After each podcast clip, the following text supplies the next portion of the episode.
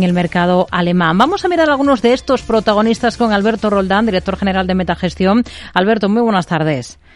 Hola, buenas tardes. Bueno, hoy tenemos una jornada de recortes generalizados en las bolsas en Europa. Eh, se están comenzando, además, mientras tanto, a elevar las apuestas sobre que el Banco Central Europeo va a aumentar los tipos a máximos históricos. Ese nivel está en cotas del 3,75%. ¿Ustedes es el escenario con el que trabajan? Bueno, no es necesariamente el escenario que nosotros, eh, digamos, dibujamos o que de alguna manera proyectamos para hacer nuestro trabajo, dado que intentamos aislarnos un poco de este ruido macroeconómico, intentar entender que lo importante es el ciclo, ¿no? Es el movimiento tendencial de tipos de interés, tanto en Estados Unidos como en Europa y otras economías, que es imparable, ¿no? Eh, quizá el, optimismo del inversor a finales del año pasado, que esperaba que esa subida de tipos eh, acabase más pronto que tarde, fijando un escenario aproximado primer trimestre o primer semestre de este año y bueno estamos viendo cómo el mercado sigue presionando tanto no, no solamente son los swaps de tipos de interés que nos están marcando efectivamente unos tipos más altos sino que por ejemplo miramos la curva de Euribor y está imparable no está, todo hace indicar que por lo menos el Banco Central Europeo, que es lo que nos compete directamente, eh, está dibujando un escenario mucho más tenso y más eh, preocupante de lo que bueno, en, en un principio podríamos esperar y eso está llevando a que los mercados de deuda estén presionados, todas las tires de deuda pública se han movido a la última semana, el último mes, están en máximo de los últimos tres meses y pasa factura la renta variable porque inevitablemente lo que, eh, digamos, en un escenario un poquito más optimista empieza a ser un escenario perjudicial en el que algunos sectores empiezan también a verse más perjudicados por esta subida tanto de costes financieros como de tipos de interés para las valoraciones.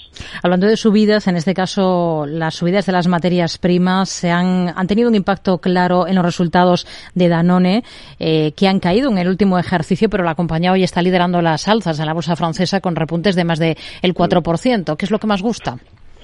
Sí, es que las ventas han sido muy fuertes y el crecimiento orgánico, eh, rozando el 8%, pues ha batido con creces las estimaciones. ¿no? yo creo que el mercado estaba, digamos, en esa imagen de que una compañía marquista y tan representativa iba a sufrir, primero, la inflación de costes y segundo, que no iba a poder repercutir eso a, precios finales. Y se ha visto que no, que ha hecho justamente todo lo contrario.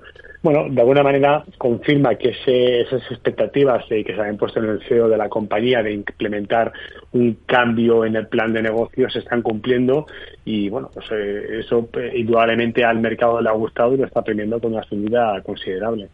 ¿Le han convencido los resultados de Estelantis, sector automovilístico? Mm. Han sido, han sido buenos, aunque quizá no es, bueno, quizá no, seguro, no es nuestro fabricante ni la compañía más interesante dentro del sector del automóvil, pero dándole un vistazo a los números hemos visto que por dar un poco de sentido a lo que el mercado premia, dos factores. Primero, que la compañía se ha mostrado muy optimista en el mercado chino. Ellos han hablado textualmente eh, de, bueno, pues de una situación favorable en este en este mercado con una continuidad creciente en la, en, la, exposición al mercado chino y luego pues la compra de acciones por valor de 1.600 millones de dólares que yo creo que también ha sustentado un poquito la rentabilidad por viviendo que el accionista pues que veía un poco en cuestión de cara a los resultados que, que, ha publicado. ¿Qué supone para una compañía como Sangobain esa compra que acaba de hacer en el mercado indio, la del líder de aislamiento de lana de vidrio de este país que tiene dos plantas de producción allí? Mm.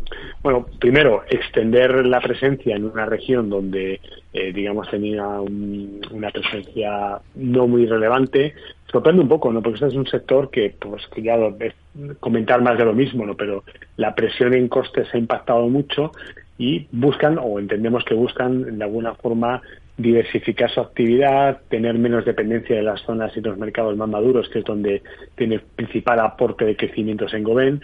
Bueno, le creemos que tiene sentido estratégico, pero dado que es una valoración, una compañía que no seguimos de manera intensa, lo vemos con un poquito desde, desde la distancia. Hmm. En Londres estamos pendientes de Río Tinto, de la minera, que recorta dividendos después de la caída del 41% del beneficio en el último año, en medio de una demanda más lenta procedente del gigante asiático de, de China. ¿Cómo lo ve?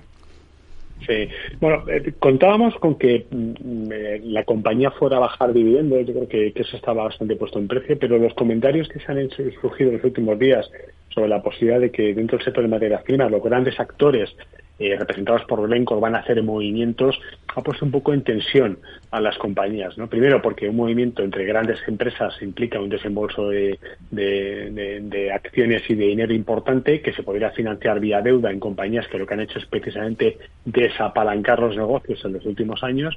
Yo creo que Recinto, eh, que está muy centrada en el negocio del, hierro y mineral de hierro, pues no se ha visto exenta de esa, de esa pequeña tensión el añadido del dividendo tampoco le viene bien, desde luego. Son empresas que generan mucha caja. El dividendo es una fuente importante para los inversores y los accionistas y eliminar o, digamos, reducir esta cuantía pues eh, le perjudica hmm. totalmente. Bolsa alemana, hoy tenemos como uno de los protagonistas a Fresenius, ha presentado resultados. ¿Qué le han parecido esos números de la compañía hmm. y sobre todo esa estrategia de centrarse en el negocio hospitalario en España con Quirón Salud y de genéricos a través de Cavi? Bueno, nosotros desde la distancia, de nuevo, porque no es un sector ni una compañía que miremos, nos creemos que el mercado está interpretando que dentro de que los resultados han estado bastante en línea y no han sorprendido, quizá la parte orgánica del crecimiento eh, ha sido algo débil y los márgenes por debajo de lo esperado. ¿no? Efectivamente, sabemos que es una empresa que está, eh, digamos, en, un, en una fase todavía muy larga de cambio que pensamos que va a tener muchísima duración en el tiempo. Eso abre apuestas para los que crean que se vaya a llevar cabo con éxito y también, en el sentido contrario, una apuesta en corto para aquellos que creen que no van a ser capaces de ejecutar ese plan de negocio. Lo que sí creemos es que lo que hemos visto en general de, los analistas es que las cifras no han gustado y han decepcionado. Hmm. Tenemos a Commerzbank en el punto de mira. Está trabajando con la firma de consultoría de gestión Bain para actualizar su estrategia porque busca aumentar ingresos y mantener los costes bajo control. La semana que viene va a regresar al DAX en el lugar de Linde. ¿Cómo ve las cosas para ambos ahora? Pues es, es bastante significativo, ¿no? Porque en este entorno que lo comentábamos al principio de la llamada, los tipos de interés subiendo, además imparables, porque lo digo a 12 meses va a ir de cabeza a niveles de 4 o 5%, ya vemos dónde acaba, que es el entorno, digamos, Goldilocks para los bancos, deberían estar tirando. Y hemos visto como en general toda la banca europea, con excepción de algunos bancos españoles y italianos, eh, ha caído, ha caído a cada publicación. En el caso de Commerce, además es especialmente sorprendente y paradigmático, porque este es el entorno ideal, que es de recuperación de tipos de interés reales, eh, cómo es posible que, encargue una auditoría y un consultor externo para elevar ingresos y, mejorar costes. pone de manifiesto varias cosas. Primero, no tienen capacidad interna para hacerlo. Segundo, no es el entorno ideal para poder tomar decisiones orgánicas. ¿Por qué buscar eh, esa pata externa? A mí me ha sorprendido personalmente. Me parece que es muy significativo y alienta más ese eh, elemento que nosotros hemos comentado muchas veces, que es que los tipos de interés en su subida tienen un punto en el cual a partir de un determinado umbral perjudiquen a los bancos más allá de lo que los benefician. Y quizá la banca alemana, igual que la francesa o la suiza o los nórdicos, están ya sobrepasando ese umbral y el mercado percibe que desde aquí más subidas de tipos de interés hmm. son negativas para las valoraciones. Alberto Roldán, director general de Metagestión, gracias por su análisis con nosotros. Muy buenas tardes. Adiós, buenas tardes.